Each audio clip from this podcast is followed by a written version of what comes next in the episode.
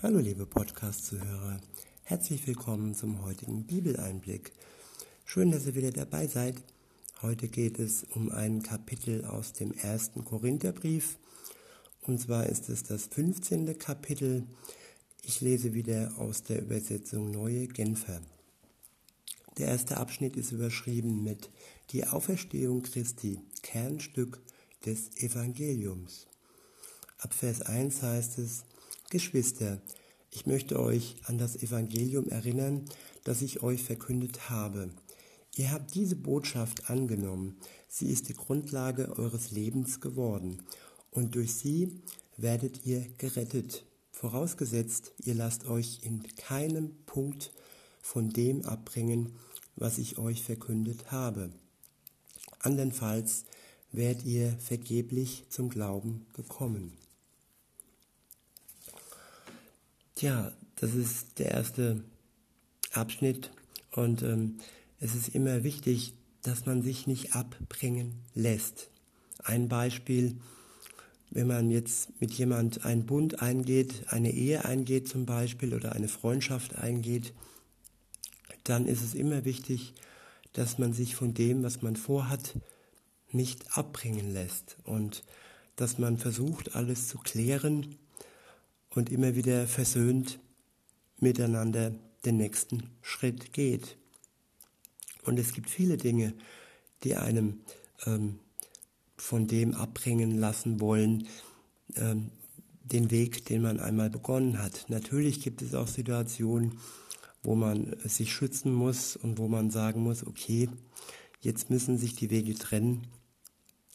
Aber wenn ich jetzt auf Gott zurückschaue, da gibt es niemals einen Grund, der mir sagt, ja, jetzt muss ich der Weg mit Gott trennen. Das ist vielmehr die Versuchung, es ist vielmehr der Angriff und der Kampf von seinem Widersacher, von dem Teufel, der versucht, mich von Gott wegzubringen. Aber ein wirklich guter Grund, den gibt es nicht. Und insofern ist es wichtig, an allen Punkten festzuhalten und an unserem Glauben festzuhalten. Und weiter geht's in Vers 3. Dort steht, zu dieser Botschaft, die ich so an euch weitergegeben habe, wie ich selbst sie empfing, gehören folgende entscheidende Punkte. Christus ist in Übereinstimmung mit den Aussagen der Schrift für unsere Sünden gestorben. Das ist im Alten Testament schon so festgeschrieben worden und es wurde dann im Neuen Testament durch das Leben Jesu noch einmal bestätigt. In Vers 4 heißt es, er wurde begraben und drei Tage danach hat Gott ihn von den Toten auferweckt. Auch das in Übereinstimmung mit der Schrift. Als der Auferstandene auf als der Auferstandene hat er sich zunächst Petrus gezeigt und dann den ganzen Kreis der Zwölf. Später zeigte er sich mehr als 500 von seinen Nachfolgern auf einmal. Einige sind inzwischen gestorben, aber die meisten leben noch. Danach zeigte er sich Jakobus und dann allen Aposteln. Seine Auferstehung ist also bezeugt. Über 500 Menschen haben ihn gesehen. Und insofern ist das wirklich eine Tatsache. Und diese Tatsache wurde aufgeschrieben im Neuen Testament. Und ja, weiter geht's in Vers 8. Als letztem von allen hat er sich auch mir gezeigt. Ich war wie einer, für den es keine Hoffnung mehr gibt, so wenig wie für eine Fehlgeburt. Ja, ich bin der unwürdigste von allen Aposteln. Eigentlich verdiene ich es überhaupt nicht, ein Apostel zu sein, denn ich habe die Gemeinde Gottes verfolgt. Dass ich trotzdem ein Apostel geworden bin, verdanke ich ausschließlich der Gnade Gottes und dass Gott mir seine Gnade erwiesen hat, ist nicht vergeblich gewesen. keiner von allen anderen Aposteln hat so viel gearbeitet wie ich. Aber wie ich schon sagte, nicht mir verdanke ich das Erreichte, sondern der Gnade Gottes, die mit mir war. Im Übrigen ist die Botschaft, die wir verkündigen, verkünden, ob nun ich oder die anderen Apostel, immer dieselbe. Und diese Botschaft ist es auch, die ihr im Glauben angenommen habt. Der nächste Abschnitt ist überschrieben, überschrieben mit und Fundament des Glaubens.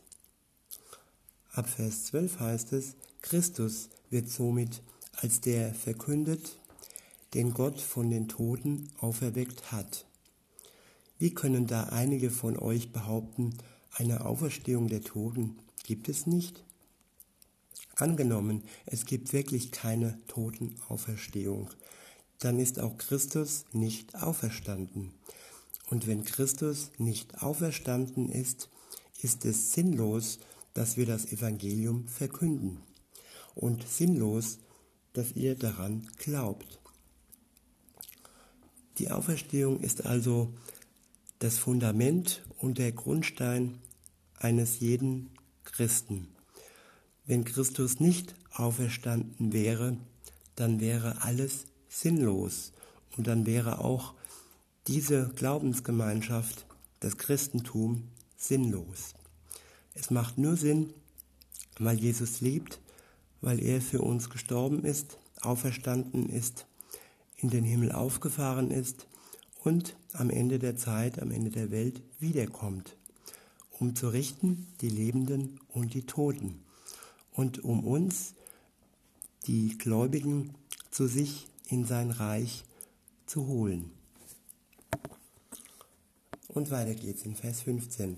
Und nicht nur das, wir stehen, wir sehen dann als falsche Zeugen da, und nicht nur das, wir stehen dann als falsche Zeugen da, weil wir etwas über Gott ausgesagt haben, was nicht zutrifft. Wir haben bezeugt, dass er Christus auferweckt hat. Aber wenn es stimmt, dass die Toten nicht auferweckt werden, hat er das ja gar nicht getan um es noch einmal zu sagen. Wenn die Toten nicht auferstanden, nicht auferstehen, ist auch Christus nicht auferstanden. Und wenn Christus nicht auferstanden ist, ist euer Glaube eine Illusion. Die Schuld, die ihr durch eure Sünden auf euch geladen habt, liegt dann immer noch auf euch. Und auch die im Glauben an Christus gestorben sind, sind dann verloren. Wenn die Hoffnung, die Christus uns gegeben hat, nicht über das Leben in der jetzigen Welt hinausreicht, sind wir bedauernswerter als alle andere Menschen. Das ist auch ein wichtiger Bestandteil des Glaubens, die Hoffnung, die über die jetzige Welt, über die jetzige, über das jetzige Leben hinausreicht. Wir sind nicht nur beschränkt auf unser irdisches Dasein, sondern unsere Hoffnung reicht hinaus in die Ewigkeit. Der nächste Abschnitt ist überschrieben mit die Auferstehung der Toten, Konsequenz der Auferstehung Christi. Ab Vers 20 heißt es, doch es verhält sich ja ganz anders. Christus ist von den Toten auferstanden. Er ist der Erste, den Gott auferweckt hat. Und seine Auferstehung gibt uns die Gewähr, dass auch die, die im Glauben an ihn gestorben sind, auferstehen werden. Der Tod kam durch einen Menschen, Adam, in die Welt. Entsprechend kommt es nun auch durch einen Menschen, Jesus, zur Auferstehung der Toten. Genauso wie wir alle sterben müssen, weil wir von Adam abstammen, werden wir alle lebendig gemacht werden, weil wir zu Christus gehören. Aber das geschieht nach der von Gott festgelegten Ordnung.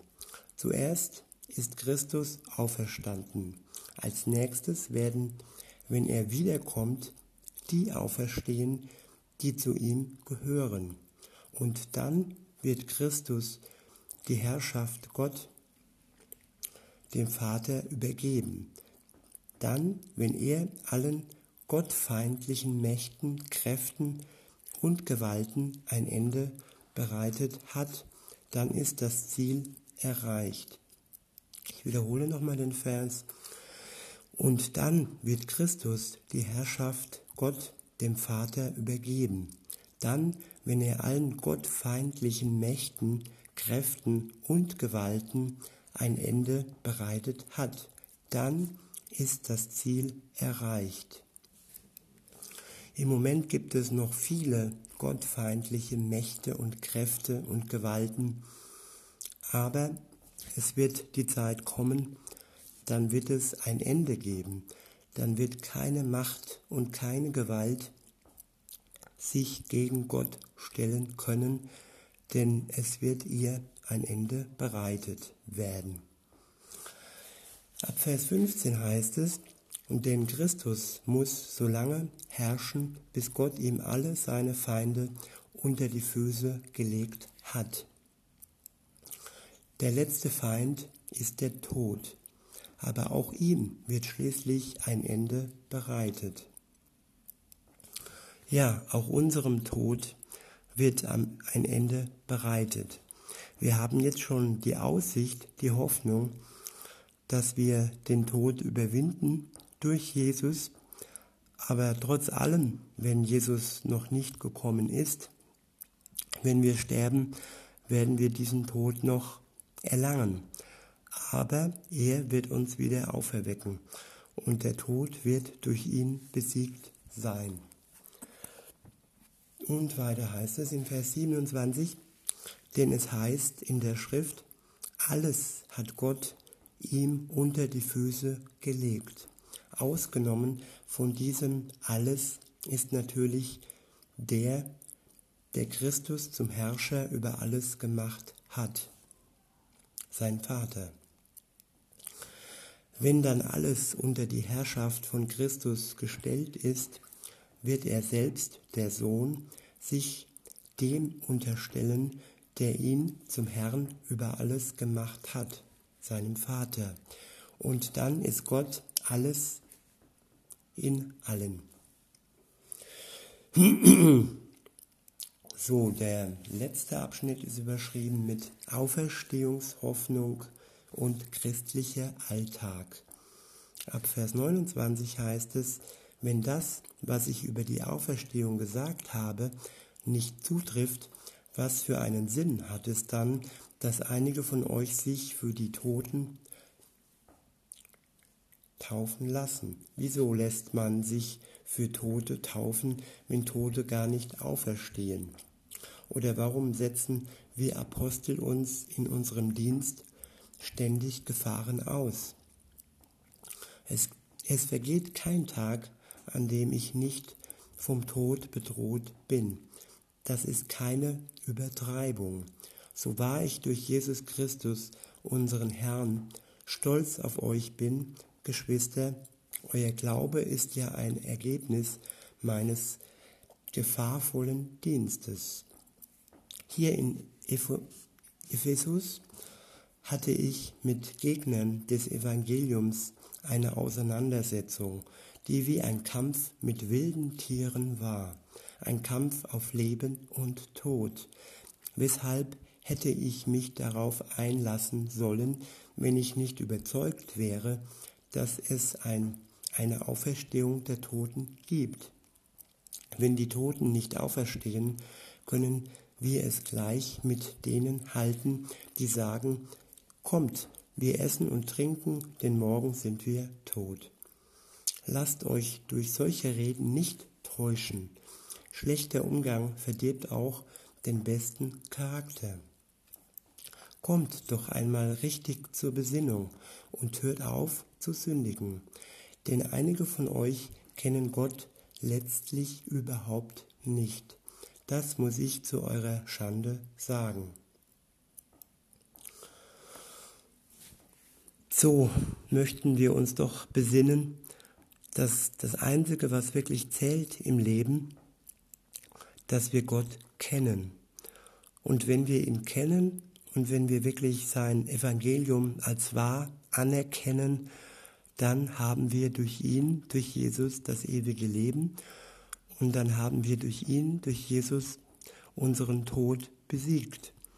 Dann hat der Tod nicht das letzte Wort, dann hat Jesus das letzte Wort und er wird uns vom Tod hervorbringen hinüber ins ewige Leben, in sein Reich. Und mit dieser wunderbaren Hoffnung und mit, dieser, mit diesem wunderbaren Ausblick möchte ich den heutige, die heutige Bibelbetrachtung schließen und wünsche euch noch einen schönen Tag. Bis denne.